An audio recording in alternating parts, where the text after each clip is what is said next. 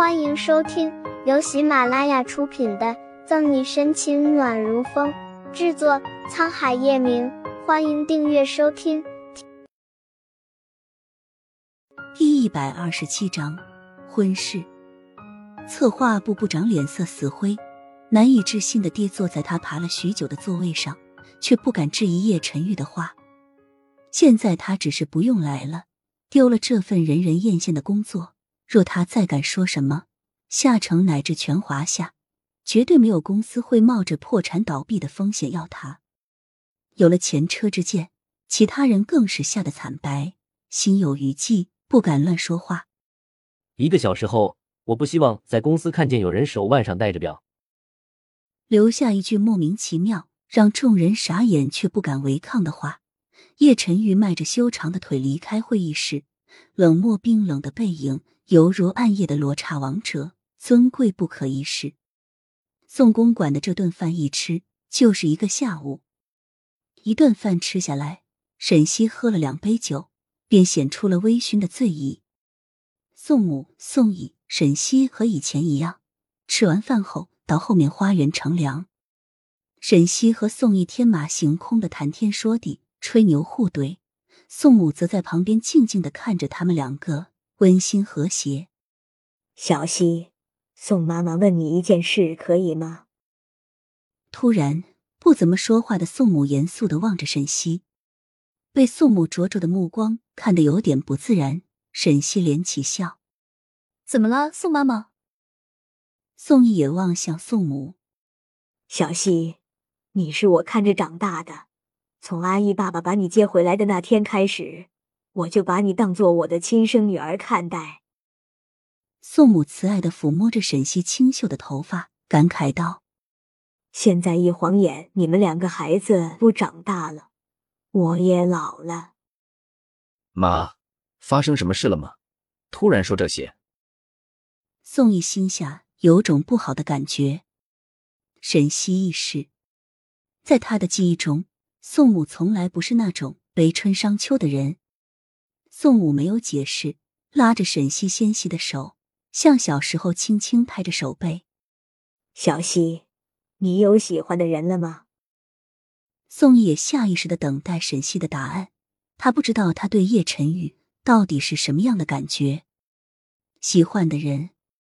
沈西诧异宋母突如其来的这么一问，同时脑海中还浮现出叶晨玉堪称完美冷峻的面孔。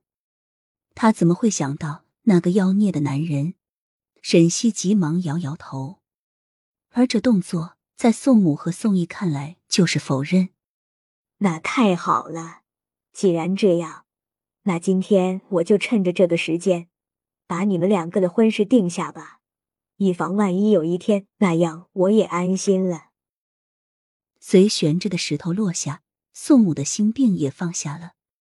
阿姨和小溪都是他在这个世界上最牵挂的人。如果他们能在一起，以后相互照顾，他就算是闭眼了也没什么担心的了。婚事，沈西和宋义惊呆，匪夷所思的对视一眼，脸色沉重。沈西抿了抿唇：“宋妈妈，我和阿义。”平时牙尖嘴利的沈西突然不知道怎么和宋母说。特别是在对上他那双炽热的眼神时，一直以来他都是把宋义当做哥哥一般对待，完全没有男女之间的那种情愫。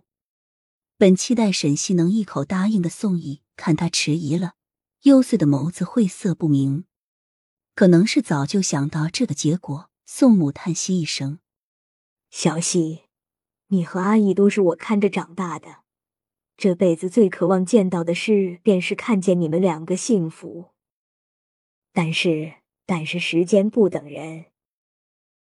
宋妈妈，你还年轻，说什么傻话呢？沈西撒娇的靠在宋母的肩膀上蹭着。小西，你不是说要给我什么惊喜吗？宋毅转移话题，想支走沈西。沈西一拍脑门。你不说，我还真的忘记了。说完，沈西快速的起身，回到屋里去找包。沈西一走，宋毅蠕动着嘴唇，握着宋母有点冰冷的手。妈，出什么事了吗？怎么突然说起我和小溪的事？知母莫若子，宋义太明白自家母亲的脾气了。不出事的话，他是不会用这样接近逼的方式说定下他和沈西的婚事。能有什么事？眼见着你都已经三十岁，小溪也马上二十五，我心里急得慌。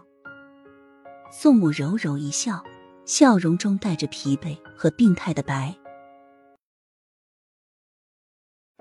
本集结束了，不要走开，精彩马上回来。